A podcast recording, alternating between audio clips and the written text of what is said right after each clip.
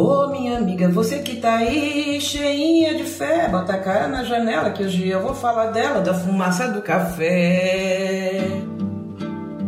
Meteora Podcast.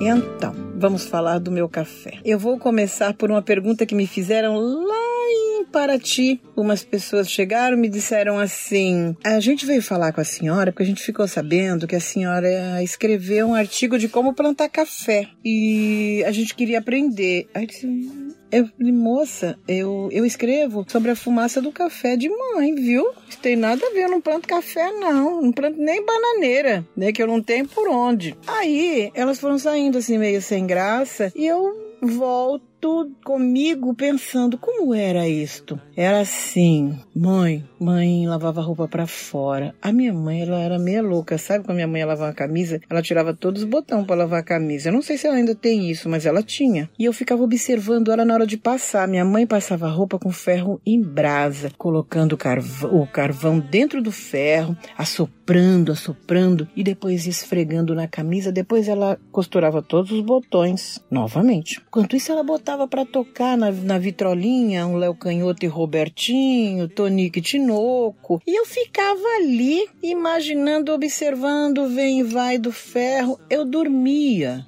Só que, de repente, entrava no meu quarto uma fumaça de café. Em seguida, entrava ali uma fumaça de um pão assando. Para mim, não havia passado tempo nenhum, mas já estava amanhecendo. Eu nunca soube que hora minha mãe ia dormir. E ali naquela cozinha, com aqueles cheiros, tinha o seu Zé Bétio, né?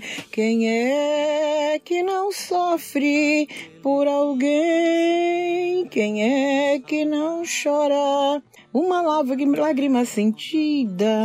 E tinha umas um menino guerino, tinha um homem horrível que se chamava Coronel Ferrarini, que era a cara de algumas pessoas que eu não quero falar aqui agora, que eu quero estragar a nossa gravação. Que acontecia? Passava um pouquinho mais o tempo e amanhecendo o sol começava a entrar pelas frestas. A nossa casa era de madeira ainda. E o, o sol ia colocando o pezinho e entrando para dentro de casa. E aí ele acordava as galinhas também lá no galinheiro. Nisto a minha mãe, então já pegava o milho e ia para a porta, jogava o milho para as galinhas e elas ali comiam, cantavam, que as galinhas elas cantam, né? Comendo e cantando e depois elas iam passear pelo bairro, porque elas davam uma volta no bairro e voltavam para casa só para dormir, que galinha se criava sozinha. Quando elas saíam, a minha mãe fazia vistoria no ninho, recolher os ovos, ver qual delas não estava botando ali, ia fazer esta contagem. A minha mãe recolhia os ovos e voltava para a cozinha. A minha mãe só recolhia os ovos quando ela achava que uma ou outra não ia chocar, porque quando ela queria, elas se preparavam para chocar, a minha mãe ia deixando os ovos dela ali. E tinha umas que saíam para botar no mato, sumia, e aí a gente ia para o mato procurar os ovos delas.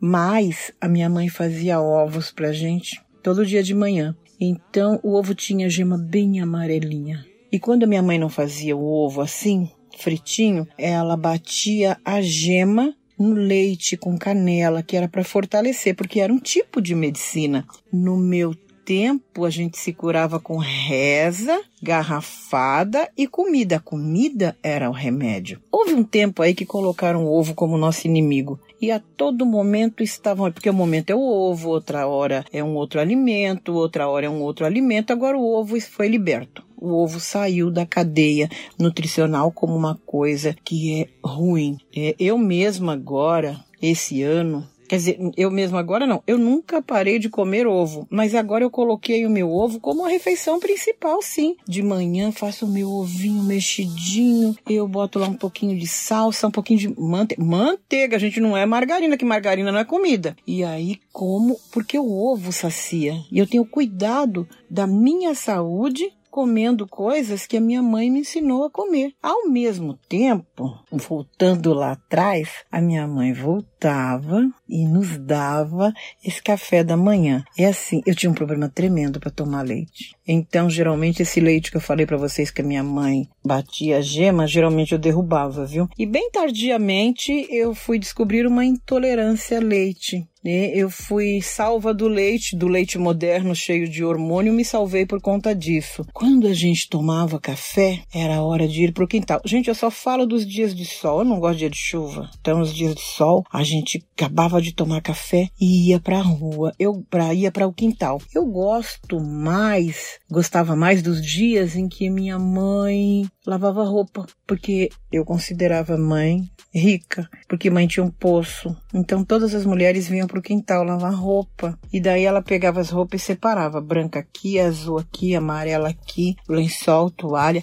punha tudo no balde, batia, batia, batia, batia, batia na roupa com sabão e tudo. Aí ela esticava tudo para coarar. E era tanta conversa dessas mulheres e bota o balde, roda o sarilho, o balde vai lá no fundo, o aí o balde volta cheio de água, água de água de poço é uma das águas mais frescas e gostosas que eu já vi, que eu já bebi. E eu ficava ali. Eu não tinha muito tempo para brincar com as outras crianças, porque eu tinha uma curiosidade pelo quintal. Então, eu conhecia tudo sobre a vida dos tatuzinhos, das formigas, das taturano, dos mandruvás. A minha mãe falava. Existe um mandruvá que tem um neon nas costas e ele queimava. Minha mãe falava que ele era mal assombrado, porque a gente olhava no poço de noite e ele estava subindo e a gente e ela falava que, que era assombração. E aí um dia eu peguei um daquele e segurei na mão. Eu fiquei com febre. E assim, a minha mãe era muito brava, mas toda vez que a gente ficava com febre, a minha mãe chorava. A minha mãe chorava e rezava e falava que nunca mais ia bater na gente. Tudo mentira. Ela batia de novo quando a gente sarava. Então é isso. Eu tive vontade de contar toda esta história para aquela moça que veio aprender a plantar café comigo, mas ela foi embora e eu fiquei ali, voltei para minha história, porque a fumaça do café que remete à minha memória antiga também não é qualquer café. Tem que ser um café coado. É o preto passado no saco. É assim, é aquele café gostoso que a fumaça ela vai passeando, passeando, e quem passa lá na estrada sente o cheiro do café, não sabe nem onde está passando. Diferente de um café de máquina, porque os cafés de máquina não tem esse cheiro. Só tem mesmo os cafés que são feitos com esse carinho, cheio de cuidado, que é assim. Antigamente era um tempo que a gente até podia tomar um dedinho de café no leite, quem tomava, né? Que não era uma coisa tão nociva o quanto é hoje, porque um café ruim, se a gente tomar, a gente nem dorme, né? Porque fica ansioso a noite inteira. Existem cafés bons, existem cafés ruins, existem histórias de todo tipo. O meu livro está cheio delas, cheio de música, cheio da fala das mulheres, das falas que fazem sonhar, das falas que faz a gente se reprimir, das, ser cheia de medo. E todas essas falas do meu tempo estão em volta do fogo, porque era de noite que se juntava as madeiras e para esquentar água, para tomar banho. E ali naquela fumacinha, a minha mãe, minha avó penduravam um pedaço de tocinho, penduravam uma linguiça, um peixe para defumar, para guardar. Não tinha geladeira.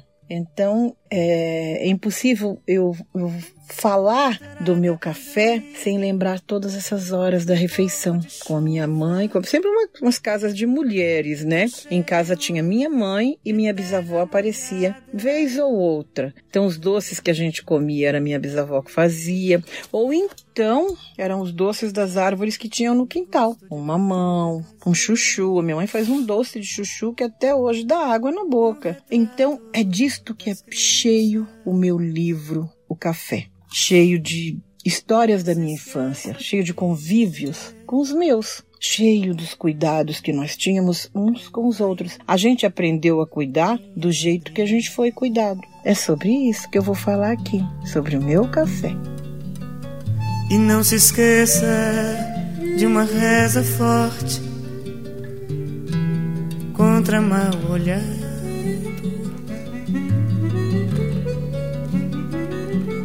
E não se esqueça de uma reza forte contra mal olhado.